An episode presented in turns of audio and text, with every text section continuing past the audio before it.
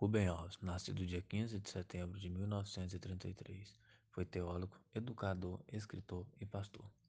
Quando você encontrar a outra metade da sua alma, você vai entender por que todos os outros amores deixaram você ir. Quando você encontrar a pessoa que realmente merece seu coração, você vai entender por que as coisas não funcionaram com todos os outros. O que as pessoas mais desejam é